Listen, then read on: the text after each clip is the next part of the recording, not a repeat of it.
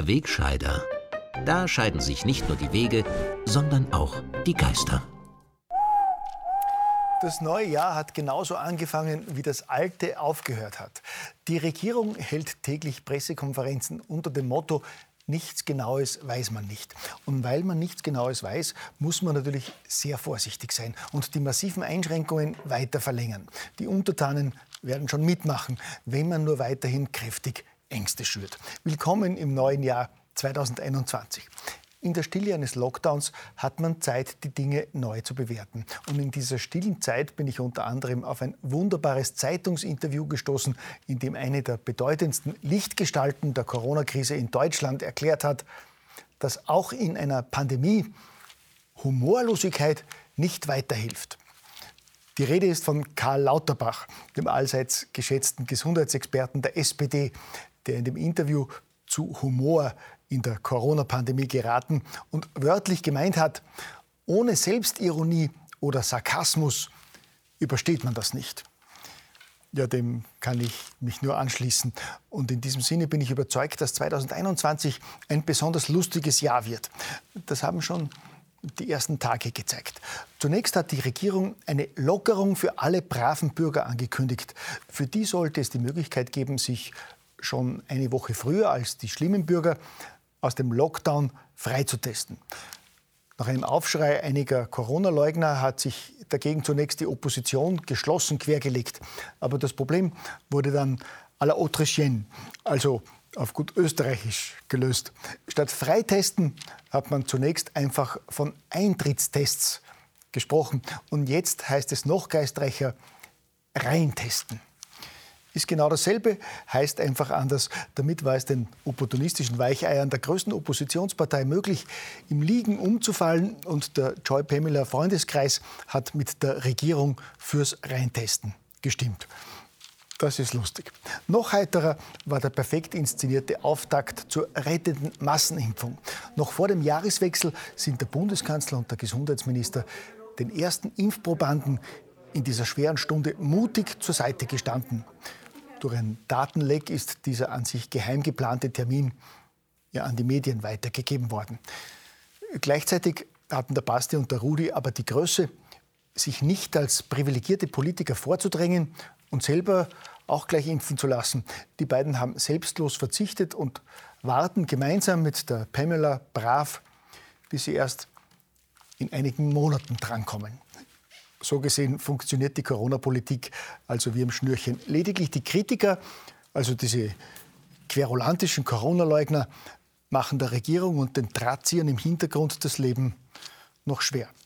Da sieht man, was gute Planung ausmacht. Gott sei Dank haben die Veranstalter von Event 201, also jener Simulationsübung einer Corona-Pandemie, die 2019, rund zwei Monate vor dem tatsächlichen Ausbruch durchgeführt wurde, auch intensiv geprobt, wie Regierungen und treue Medien Querulanten und Kritiker zum Schweigen bringen.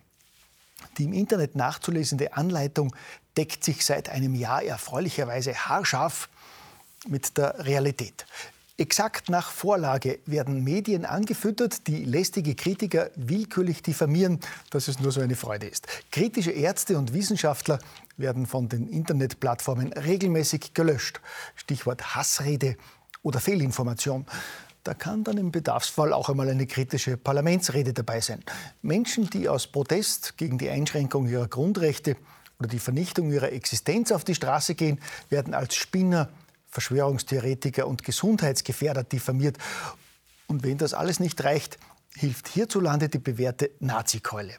Da werden friedliche Demonstranten einfach als rechter Mob bezeichnet und Scharfmacher wie Nehammer oder Söder aufgeboten, die von rechtsextremen Drahtziehern sprechen und friedliche Bürger als Terroristen verleumden.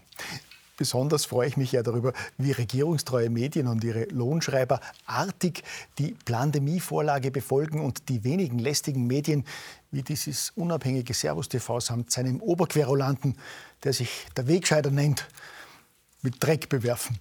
Schon seit Herbst nehmen in den Mainstream-Medien negative Artikel gegen Servus TV von Woche zu Woche zu. Der Sender wird regelmäßig als Plattform für Corona-Leugner und Rechtspopulisten dargestellt. Allein in den vergangenen Tagen wurden täglich Attacken gegen die unbeugsamen Salzburger geritten. Der ORF-Report hat die Konkurrenz ins Visier genommen und erst am Freitag wird der Senderchef im Standard als Superspreader der Impfskepsis bezeichnet und einige seiner unglaublichen Fake-Behauptungen aufgedeckt. Servus TV-Kommentator Ferdinand Wegscheider spricht gar von unzureichend getesteten Impfstoff und Menschen als Versuchskaninchen. Ja, allein diese Zitate sind so unfassbar, dass man diesen Wegscheider ein für alle Mal zum Schweigen bringen müsste.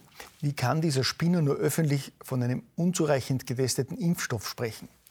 Mich wundert, dass hier Staatsschutz und Staatsanwalt noch nicht tätig geworden sind.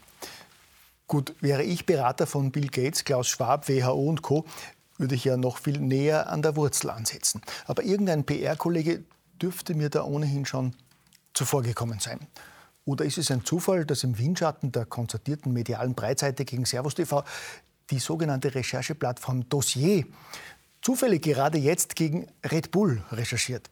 Seit Wochen sind mehr als zehn Mitarbeiter dieser absolut unabhängigen Plattform unterwegs und versuchen verbissen von aktiven und vor allem ehemaligen Mitarbeitern irgendwelche negativen Aussagen über den Konzern zu sammeln. Positives über Red Bull interessiert uns nicht, heißt es da wörtlich von Seiten der Dossiermitarbeiter immer wieder. Ein anderer wurde auf frischer Tat ertappt, als er mit Kamera bewaffnet nächtens illegal in das Firmengelände eines Getränkeabfüllers in Vorarlberg eindringen wollte. Derart peinliche Anfängerpannen sind in den Pandemieanleitungen der Vereinten Menschenfreunde natürlich nicht vorgesehen, aber letztlich heiligt natürlich der Zweck die Mittel. Zum Schluss möchte ich mich im Sinne unserer Regierung noch einmal konstruktiv an der aktuellen Angstkampagne beteiligen und Ihnen die folgenden erschütternden Bilder aus österreichischen Spitälern nicht vorenthalten. Die zeigen, dass unser Gesundheitssystem kurz vor dem Zusammenbruch steht.